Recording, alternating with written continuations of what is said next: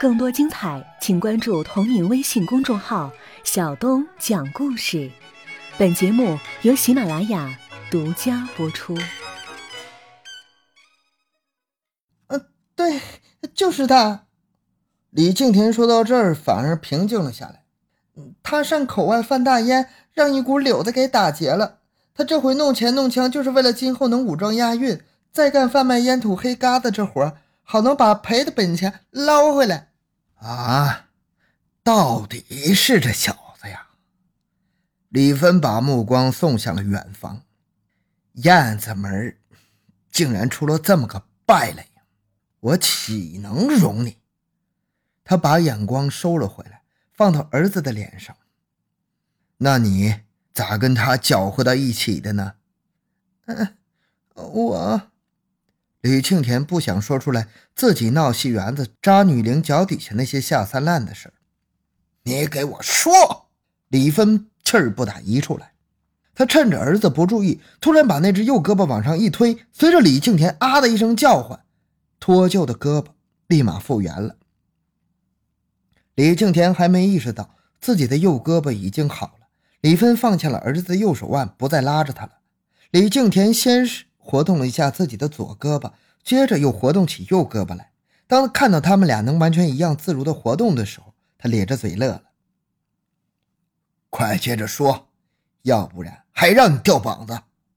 李芬并没有忘了刚才的话茬，冲着儿子吼了一句：“哎呀，你也是的。”赶紧有啥说啥吧，李胜是在旁边也加了一句话：“你早说了，你这点丑事儿也不至于挨这顿折腾啊！”哈哈哈，我说我说，李敬田一看母亲也不再护着他了，便从他在上苍戏园子舞台底下扎女伶六岁红的脚丫子挨揍开始。崔海山怎么救下他，又如何为他在上苍租下了小院包养六岁红？俩人下寡的抽大烟欠下债款，到崔海山逼迫还钱，而使他走上了参与口外贩毒的道路。因为被柳子打劫了烟土，而萌生了武装贩运的念头，直到绑架许家二少爷，为了弄钱弄枪，这一系列的过程全都一五一十的交代了出来。听完了李庆田的这一番交代之后，李芬只是紧锁着眉头在思考下面的事情。这回李胜世倒是急眼了，他从儿子的脖子上取下来他还没有来得及扎上的裤腰带，噼里啪啦的抽打起李庆田。你这个败家的牲口，原来干了这么多缺德的勾当，我真是瞎了眼了，咋就没看出来呢？李庆田为了躲闪母亲的抽打，他双手护着脑袋，围着那棵大槐树转起圈来。可是他的裤子还没有扎腰带，越跑就越往下掉，直到露出了屁股，绊住了双腿。他才停住了脚步，跪在地上求饶了：“娘啊，别打了，别打了！我知道错了，我改还不中吗？别打了！”李胜是把手中的裤腰带扔到了儿子的头上，气得嚎啕大哭出来。你说你干出这样的事儿来，对得起谁呀？娘都白疼你了。李庆田赶紧提起裤子，扎上了腰带。凑到母亲的跟前，哄起她来：“娘，我知道您最疼我了，我知道错了，我一定改，还不中吗？”他扶着李胜士坐到了大槐树底下的石凳子上，轻轻地摩挲着母亲的后背。李胜世还在哭着：“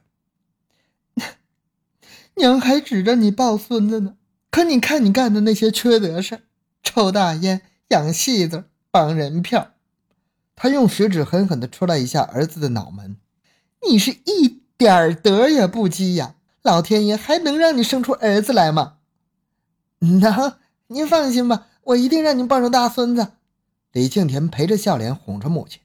“中了，先别想孙子了，还是说说那个戏子咋办吧？”李芬站在一旁黑着脸，突然甩出了这么一句，他们娘俩顿时一愣。都闭上嘴巴了。那个六岁红现在搁哪儿呢？嗯，就在上苍的那个小院子里呢。李庆田的声音小得像蚊子叫唤。一个年轻的姑娘家就一个人住啊，要真出点啥事儿，可咋办呢？李芬的口气中带着焦急。啊，不是他一个人住，嗯，还有老妈子陪着呢。李敬田赶紧解释起来，还雇了管家和马车夫呢。你瞅瞅，你瞅瞅！李芬指着儿子跟李胜是火了起来：“你养的儿子多有出息，多能摆谱啊！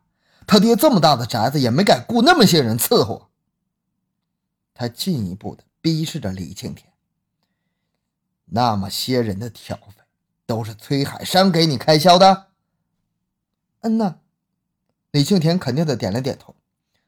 以前都是他开销的，自从绑了二少爷，他说事成之后把我的债全免了。昨天晚上这事儿不就成了吗？债也就……他没好意思把话说全了。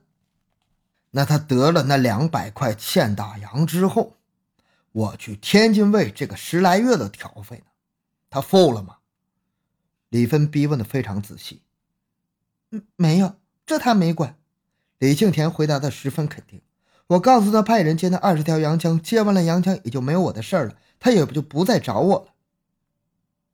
你在上仓那一大摊子咋办呢？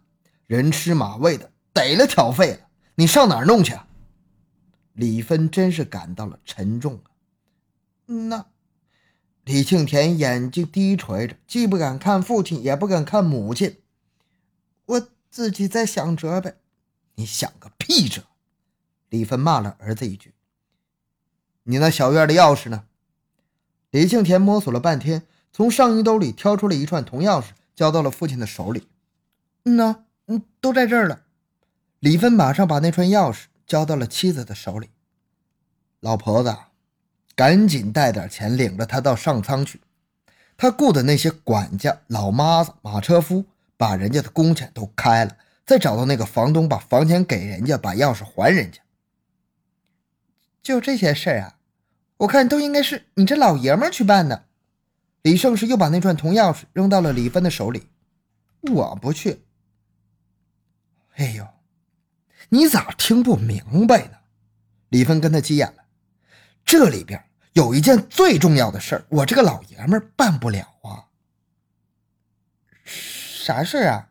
李胜是用白眼球质问着丈夫：“你是榆木头疙瘩脑袋呀，咋就不开窍呢？”李芬指了指自己的脑袋，说了起来：“刚才说了那么一大圈，都是外围的人，都好打发。”他指指儿子的鼻子尖：“最难打发的是他炕上那个六岁红，人家刚唱红了，当了主角，就让你儿子睡了。到现在，咱就给人家俩钱打发人家走。”他干吗？啊，还不得哭天抹泪的寻死觅活的呀！真到了这个份上，我一个老爷们咋办呢？是哄人家，还是来横的呀？哼，这有啥难办的？